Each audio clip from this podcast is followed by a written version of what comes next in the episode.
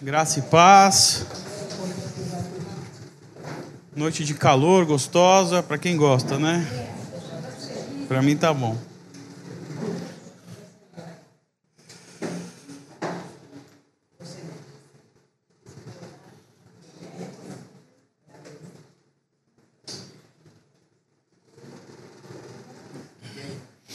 Queria pedir que vocês abrissem Marcos capítulo 8. Marcos 8, eu vou ler do 22 ao 26.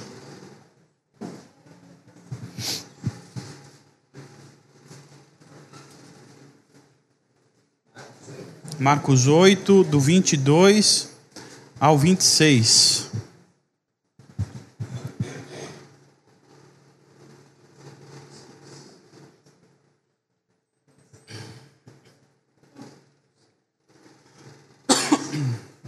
Marcos 8, 22 a 26, diz assim: Eles foram para Betsaida e algumas pessoas trouxeram um cego a Jesus, suplicando-lhe que tocasse nele.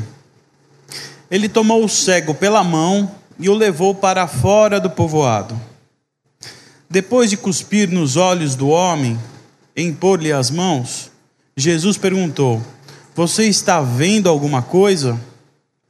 Ele levantou os olhos e disse: Vejo pessoas, elas parecem árvores andando. Mais uma vez, Jesus colocou as mãos sobre os olhos do homem. Então seus olhos foram abertos e sua vista lhe foi restaurada, e ele via tudo claramente.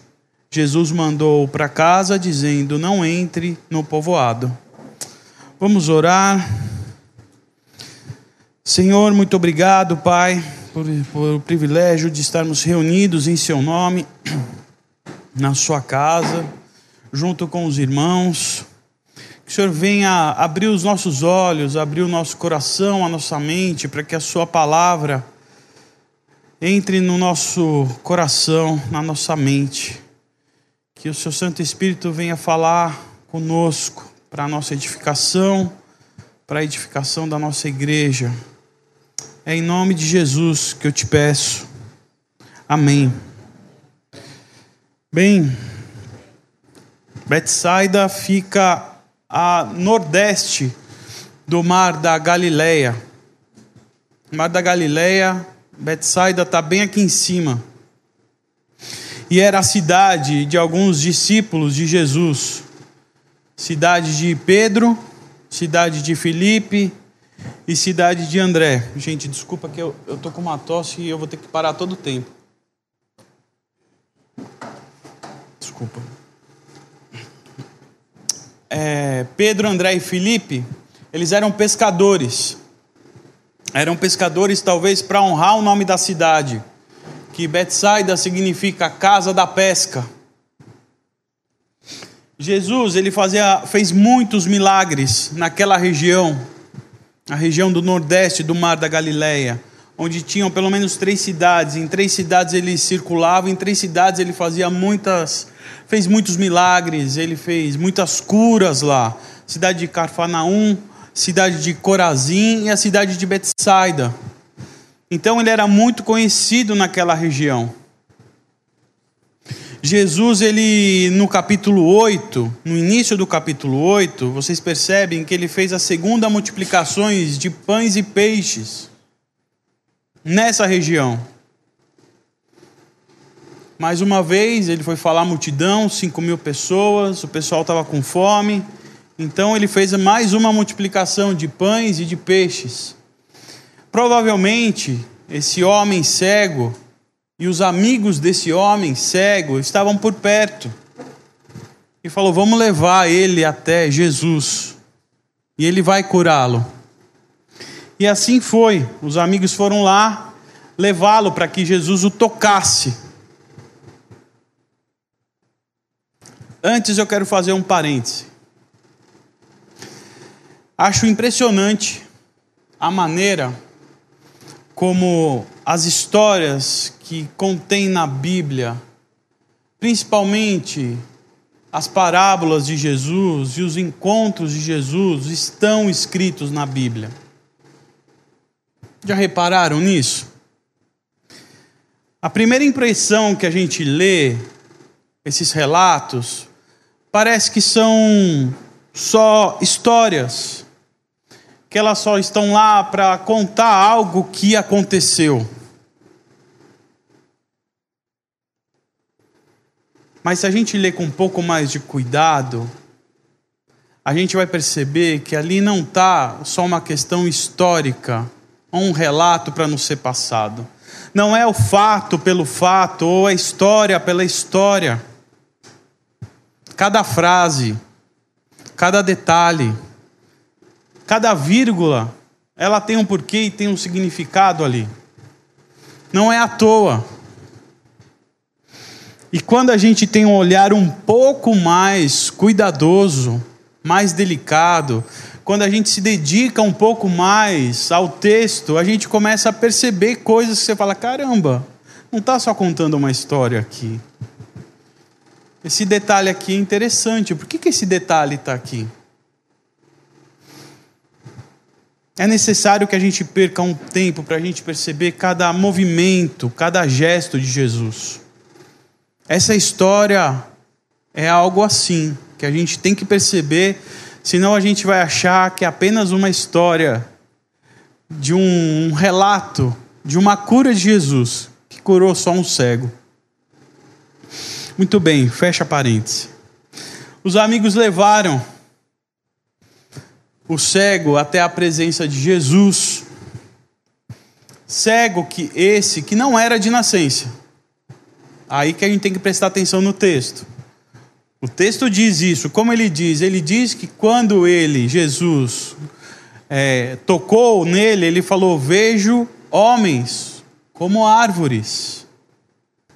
Ele soube identificar que era um homem, soube identificar que era uma árvore.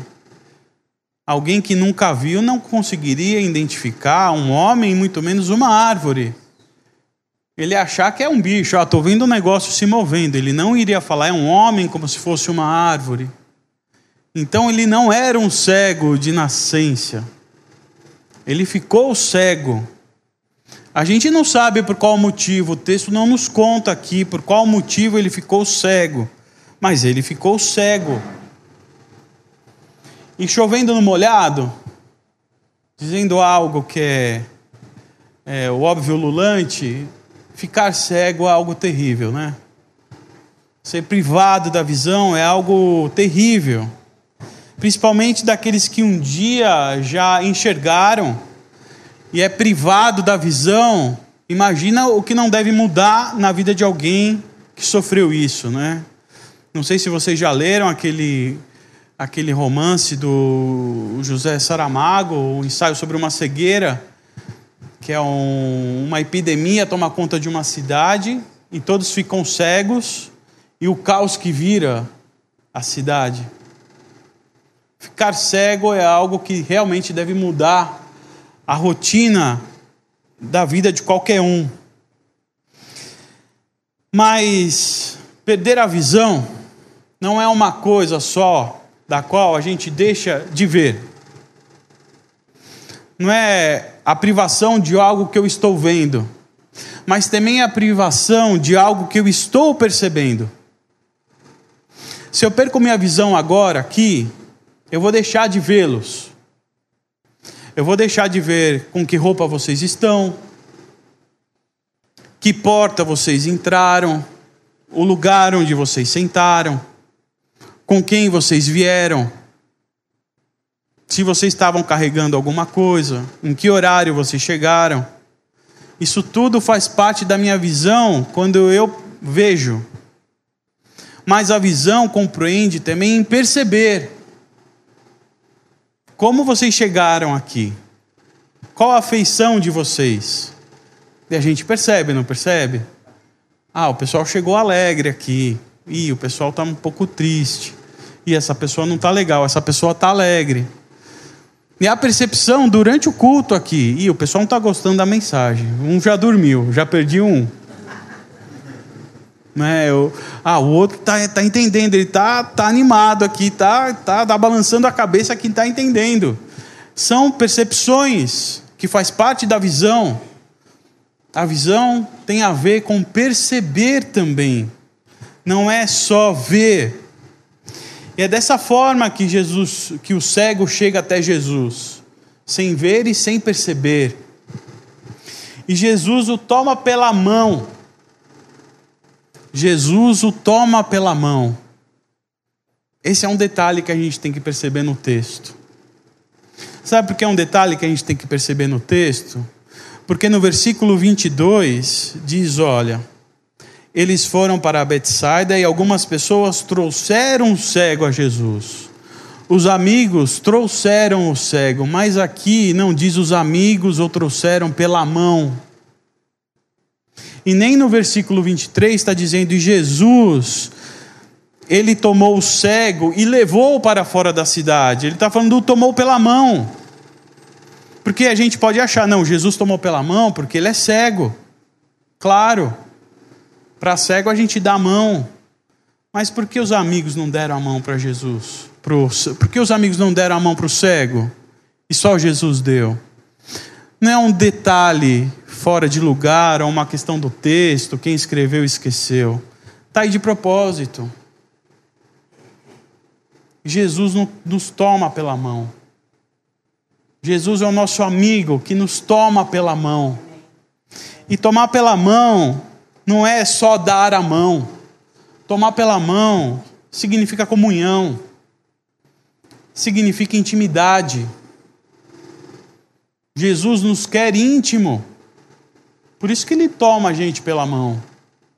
Jesus conduz aquele homem para fora da cidade. Jesus é o cara que a mulher hemorrágica tocou, ela foi curada. Jesus não precisa de muita cerimônia. Mas Jesus o tomou pela mão e levou para fora da cidade. Não, nos parece algo particular, íntimo, entre os dois? É assim que Jesus quer a nossa relação com Ele, íntima e pessoal. Jesus quer a nossa relação íntima e pessoal. Talvez isso tenha frustrado um pouco os seus amigos. Certamente os amigos do cego ficou frustrado, porque eles vinham do espetáculo da, multi, da multiplicação dos pães e dos peixes. E talvez eles queriam mais um espetáculo da cura de um cego. E talvez é algo que a gente procura espetáculos. Magia. Talvez a gente procura as facilidades que a gente venha no culto e que apenas com uma oração a gente resolva os problemas de cada um. Ou na hora do apelo, é só eu levantar a mão que depois vai ficar tudo bem na nossa vida, ou na minha vida. A gente gosta um pouco desse espetáculo, do poder da varinha de condão, sabe? Que a gente enche ela de magia e a gente profere umas palavras, e a gente transforma em abóbora em carruagem. Mas eu quero lembrar vocês que a magia dura até meia-noite. Carruagem depois ela vira abóbora de novo. Às vezes a gente acha que a gente está num culto cheio de espetáculo e a gente alimenta as nossas emoções e não o nosso espírito e a nossa alma. E quando chega meia-noite, a gente esvazia, porque é vazio em si mesmo. Jesus não é Deus de espetáculo. Jesus é um Deus de intimidade, de ficar tete a tete, de mão dada. Se você sentir o toque de Jesus te pegando pela mão, não espere até o domingo chegar. Não espere até o culto começar, até o louvor começar, até alguém fazer um apelo. Se você sentir o toque de Jesus, vá com ele. Seja onde for, na sua casa, no seu trabalho, no seu quarto. Não espere. É Jesus te tocando. É Jesus te tocando. Vá com ele. Perceba e vá. Quando Jesus está sós com o cego, Jesus cospe no olho dele. Jesus cospe no olho do cego. Não é figura de linguagem, ele cospe literalmente no olho do cego. O que para nós seria uma ofensa sem tamanho. O que para nós seria algo né, deplorável motivo de desonra. Muitos preferem tomar um soco na cara do que tomar uma cusparada. É, Não é verdade? Fere a minha honra. Imagina, cuspiu na minha cara. Muitos Onde já se viu, preferia tomar um, soco na cara do que tomar uma cusparada. É. Mas Jesus Não é cospe. Fere a minha honra. Imagina. Cospe porque na cultura de Jesus, eles acreditavam que a saliva tinha produtos, tinha um poder medicinal.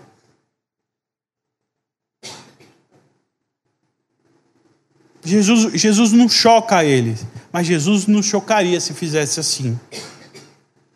Depois de cuspir, Jesus pergunta: Você, no, no versículo 23 ainda, você está vendo alguma coisa? É a pergunta que Jesus faz ao cego. Ele responde: Sim, eu estou vendo, estou vendo homens, mas eles estão parecendo árvores andando. Alguém já viu alguma árvore andando, mas era um homem, a não ser no carnaval ou no teatro, algo do tipo? As únicas pessoas que estavam em volta ali eram os discípulos de Jesus.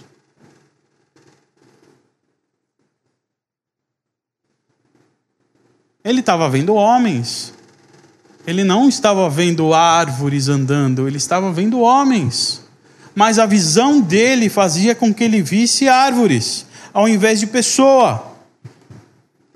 O cego estava enxergando, mas ele não estava percebendo. Ele só estava tendo luz na retina dele.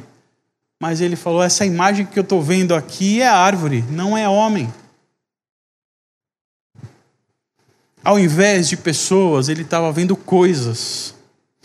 No culto passado, quando eu vim falar aqui com vocês, é, na oferta, eu falei de uma frase do Nietzsche. Pausa para água.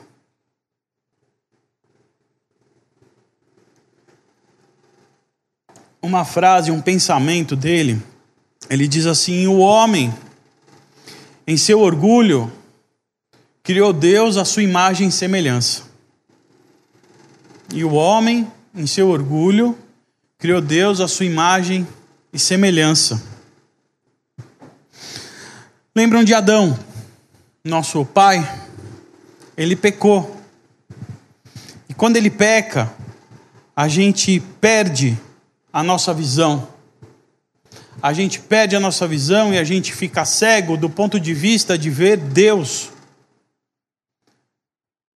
Lá no Éden, lá no Adão, nós perdemos a capacidade de ver Deus. Nós perdemos a capacidade de identificar quem é Deus. Nós perdemos por completo. Então o homem começa a criar, a partir do seu próprio orgulho, um Deus com D minúsculo. E assim cada um começa a criar o seu próprio Deus. Não o nosso Deus Criador o seu Deus, o seu Deus, o meu Deus. Cada um criando o seu Deus, porque nós perdemos a capacidade de ver o verdadeiro Deus lá em Adão. Até que Jesus vem e nos toca. Ele nos pega pela mão. E aí ele tira nós do domínio do império das trevas e nos leva para o reino do Filho do seu amor. E aí a gente volta a enxergar. Jesus nos salva, mas isso não significa que nós deixamos de ser pecadores. Como João nos, nos mostra isso lá, dizendo: se aquele que diz que não que peca está mentindo. Nós sim, somos pecadores, mesmo Jesus nos salvando. A nossa salvação nos livra do pecado de Adão, mas não nos livra do pecado, dos pecados. Não nos livra. O que a gente precisa agora é domar esse homem pecador que há dentro de nós. Igualmente, quando uma pessoa ela sofre um acidente e ela fica muito tempo sem oxigênio. Quando a gente fica sem oxigênio, a gente fica sem oxigenação no cérebro. E alguns neurônios morrem. Esses neurônios morrendo, tudo aquilo que nós aprendemos, a gente deixa de aprender.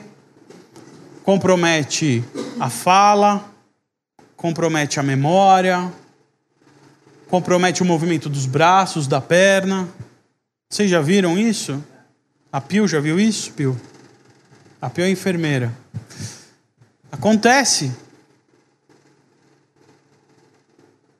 Quando a gente fica sem oxigênio no cérebro, há danos cerebrais que muitas vezes são irreversíveis e deixam as pessoas com sequelas para sempre. E o tratamento disso é fisioterapia ou terapia até que você tenta recuperar e os neurônios vão tentando, mas não consegue. Muitas vezes não consegue, a pessoa fica assim para sempre, sequelada. Aconteceu isso com a gente. Quando nós pecamos e nós lá em Adão nós fomos destituídos de Deus, é como se a gente saísse aqui da Terra, onde tem toda a atmosfera, o oxigênio, tudo aqui para nós aqui, e nós fôssemos para a Lua, um lugar, um ambiente sem oxigênio. E ali a gente só conseguiria sobreviver com o ar que tem nos nossos pulmões. E aquele ar vai acabando, vai acabando, vai acabando, e a gente vai comprometendo um neurônio, dois, três, quatro, cinco, até que Jesus fala: Eu vou dar um jeito nisso. Deus, eu vou dar um jeito nisso. Traz o povo para cá de novo, eu pago o preço deles. E paga o preço. Nos tira do império das trevas e traz para o reino do Filho do seu amor. Nos salva. Nós voltamos a ter ar. Nós, ele nos salva e nos coloca em contato com oxigênio de novo.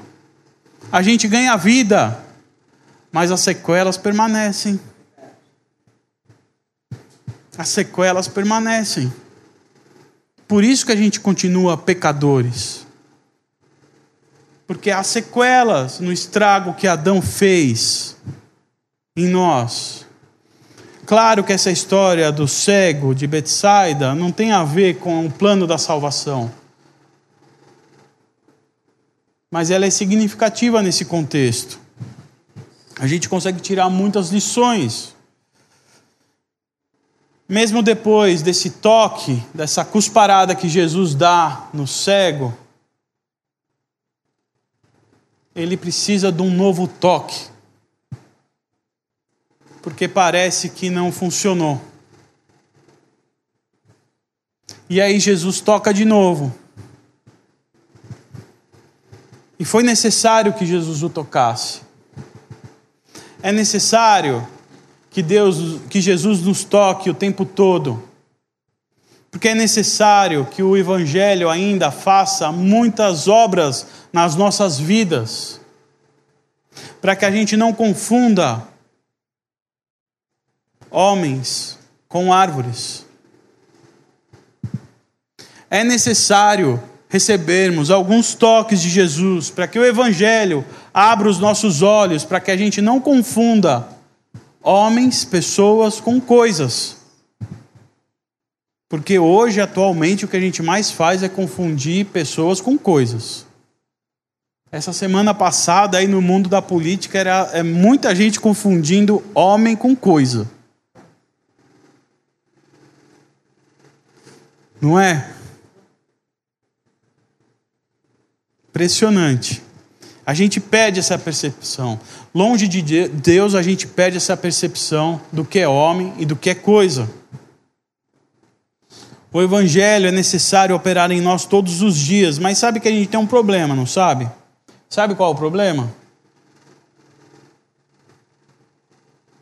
O problema é que Jesus faz essa pergunta para nós todos os dias. A pergunta que vocês não. Desculpa. Você está vendo alguma coisa? Jesus faz essa pergunta para mim e para você todos os dias. Você pode não ouvir, mas ele está fazendo. E sabe qual é o problema disso? O problema é as respostas que a gente dá. Vem Jesus e fala: Querido, você está vendo alguma coisa? Ele, só um minutinho, só, só um minutinho, eu estou para bater a minha meta aqui, eu preciso fechar mais dois contratos. Só, só um minutinho, senhor. Já te mando um WhatsApp, aí a gente conversa em seguida. Preciso bater a minha meta. Ou ele faz a pergunta: Você está vendo alguma coisa? Você fala Amém, aleluia, glória a Deus, Senhor. A gente vai se encontrar domingo, não é agora, espera só um pouquinho. Ou a gente responde no estilo clássico da escolinha do professor Raimundo, né? Ó oh, amado e querido Deus, Pai de Abraão, Isaac e Jacó. Se eu vejo, Senhor, claro que eu vejo, Senhor, vejo. Vejo árvores frondosas, lindas, que eu mesmo cultivei na igreja amada que o Senhor me deu há 20 anos. Está vendo árvore? A gente, no nosso orgulho, como Nietzsche fala, no nosso orgulho, a gente não responde com verdade a Deus. A gente não consegue responder. Em nosso orgulho, a gente cria um Deus e dá a resposta que, que, que o nosso Deus merece. Um Deus que é mais importante que o meu trabalho. Por isso que eu não respondo para Ele. Um Deus que não é mais importante que o meu tempo. Por isso que eu não consigo dar tempo para Ele um Deus que não é mais importante que a minha religiosidade. O meu trabalho é mais importante que o Deus. O meu tempo é mais importante que o Deus que eu sirvo. A minha religiosidade é mais importante que o Deus. A gente perde a noção de Deus porque a gente não vê mais Deus. Esse é um problema. E a pergunta que eu faço é: o que você tem visto? O que você tem visto? E a gente tem que responder prontamente essa pergunta. É muito importante. Se você está vendo pessoas que elas se pareçam com árvores, responda a verdade. Responda com a verdade, engula seu orgulho, Orgu engula sua vaidade. Não se engane.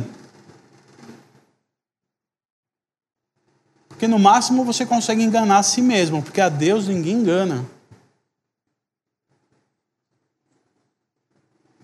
Fala a verdade, abaixa a guarda, deixa Deus, Jesus te tomar pela mão, agir em sua vida, deixa Ele cuspir no seu olho. É para cura, não é para desonra, não é para humilhação, é para cura. Responda para ele: Ah, Senhor, eu tenho coisas ainda que não estão bem resolvidas no meu coração, me ajuda. Há áreas da minha vida que precisam ser tocadas ainda, o Senhor sabe, me ajuda. Senhor, o Senhor sabe do meu caráter, que ainda precisa ser forjado ainda, Senhor, me ajuda. Mas responda com a verdade. Responda com a verdade, Jesus está te tocando. Foi dessa forma que o cego foi curado. Porque para ele ele ia falar: Putz, eu acho que eu estou curado, né? Estou vendo, estou vendo luz. Ele falou: Não, eu estou vendo árvores, homens que parecem árvores. E Jesus tocou de novo. Somos pecadores, sim, e vamos continuar pecando. E é exatamente por isso que nós precisamos do toque de Jesus. E essa é a grande novidade. Jesus nos toca. Ele nos toca o tempo todo, ele quer nos tocar o tempo todo. Jesus quer tomar você pela mão. Ele quer restaurar. Ele quer te tocar. A visão é um sentido muito importante nas nossas vidas. A privação do, da visão faz com que a gente não veja, faz com que a gente não perceba mas a privação do nosso sentido mais importante, que é a visão espiritual, é algo que a gente deve cuidar como o nosso maior tesouro. A nossa capacidade de ver Deus. E quando a gente não vê Deus, a gente fica sem oxigênio. E quando a gente fica sem oxigênio, a gente vai morrendo aos poucos. É através da nossa visão espiritual que a gente consegue ver o Senhor. Lembram da história dos discípulos no caminho de Emaús? Estavam derrotados. Jesus havia morrido. Desolados eles estavam, voltando para casa. Acabou, o sonho acabou. Tudo que nós planejamos, todos os brainstorms que a gente teve, planejamento estratégico, todos os nossos pequenos grupos que nós fizemos, todas a, as estratégias para dominar, foi por água abaixo. O, o cabeça, o chefão morreu. Acabou, já era. Ele falou que ia, ia nos livrar da opressão que íamos ter uma vida de liberdade. Olha aqui, Roma, César, estão aqui, pisando na nossa cabeça. Acabou. E aí Jesus entra no meio dessa conversa, né? Desse lamento. E aí Jesus começa a expor as, a palavra. Quando Jesus encontra, no versículo 16 dessa história, diz assim: os olhos deles foram impedidos de reconhecê-lo. E aí Jesus se aproxima, ele não consegue mais ver. E eles vão conversando, vão conversando, eles iam para um lado, Jesus fala: Não, vamos lá jantar. Foram, convidaram para uma pizza. Sentaram, na hora de comer, partiu o pão, a ficha cai. E aí o texto diz: Então os olhos deles foram abertos.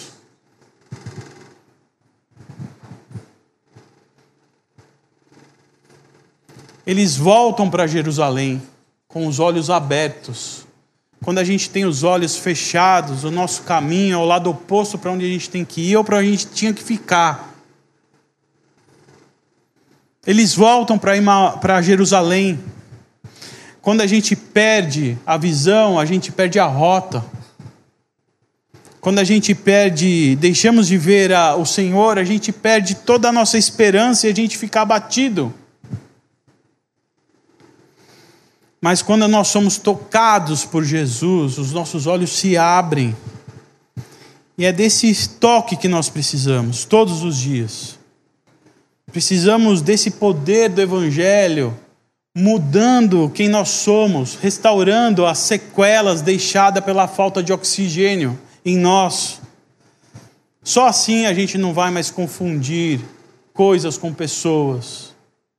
Só assim que a gente vai sempre conseguir olhar para a outra pessoa e tirar o melhor daquele olhar em relação a outra pessoa. Quando a gente tem a visão turva, a gente olha para aquela pessoa ou para aquilo que aquela pessoa faz, a gente bate o carimbo. E a gente nunca mais esquece. A gente só olha pelo buraco da fechadura, né, a pessoa ali, ó, ela errou, ela só fez aquilo ali. Eu não olho mais o macro, eu só olho o micro. a gente chancela aquela pessoa, estigmatiza ela, tuf. Jesus não. Jesus ele tem um olhar macro. Quando Jesus abre os nossos olhos, a gente para de olhar pelo buraco da fechadura as pessoas. A gente olha a história da pessoa. A gente olha o porquê daquele comportamento. A gente vai além dos erros. A gente vai além do tropeço da pessoa.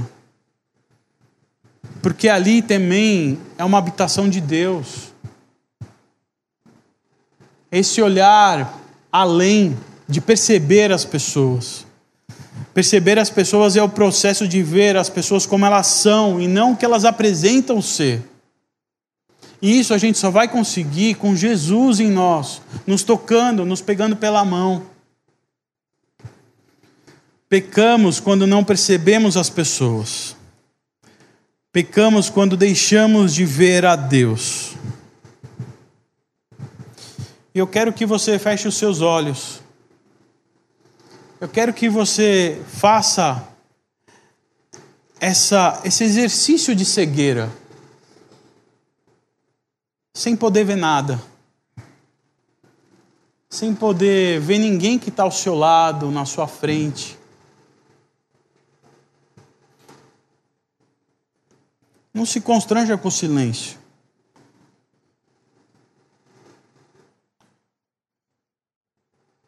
A pergunta que eu faço é: o que você tem visto?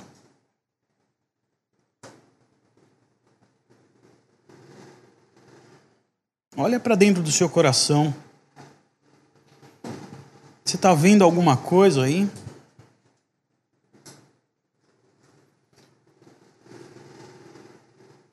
que, que tem aí dentro? Consegue sentir o toque de Jesus?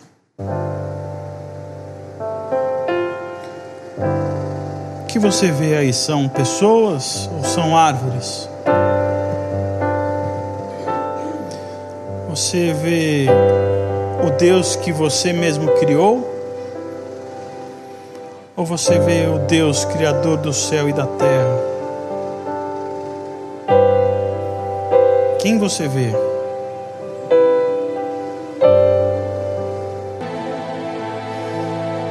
É o Senhor que nós temos que ver reinando para sempre. Para sempre nas nossas vidas. Não se conforme com aquilo que você vê. Não se conforme com aquilo que você está vendo. Não se conforme com aquilo que você está vendo até que você veja o Senhor.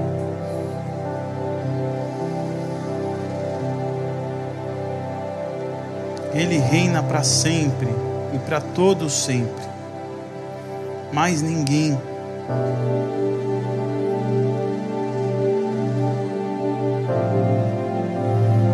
Jesus ele poderia ter curado o cego no primeiro encontro, mas ele resolveu ter uma intimidade com o cego. Jesus quer ser íntimo nosso.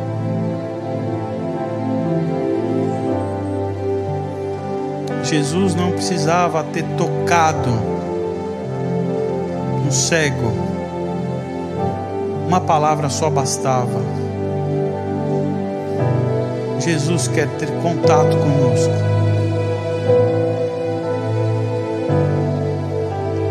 Jesus ele poderia ter curado no primeiro toque, mas ele quer nos tocar constantemente. Que, que você está vendo? O que você está vendo?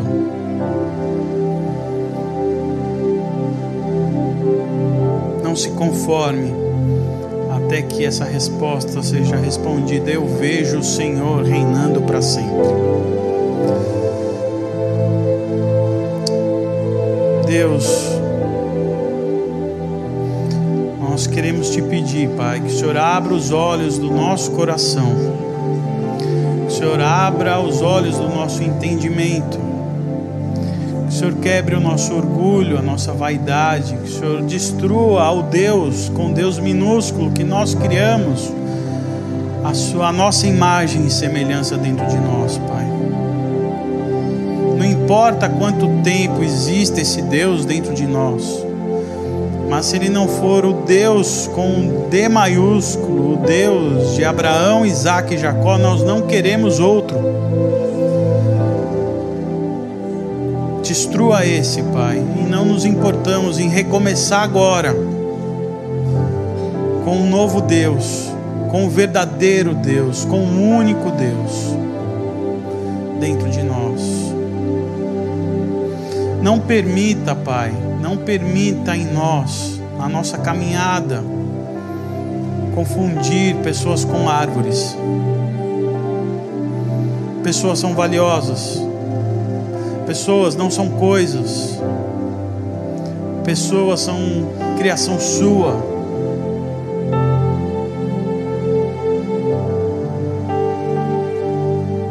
Nos toca, Jesus. Nos toca tem intimidade conosco, para que o poder do Evangelho nos transforme, para que a gente possa cumprir a Sua obra, a Sua vontade, aonde quer que nós estejamos. Espírito Santo venha nos capacitar e venha nos encher, para que a gente possa ver ver o Senhor, Deus. Em nome de Jesus. Amém. Amém.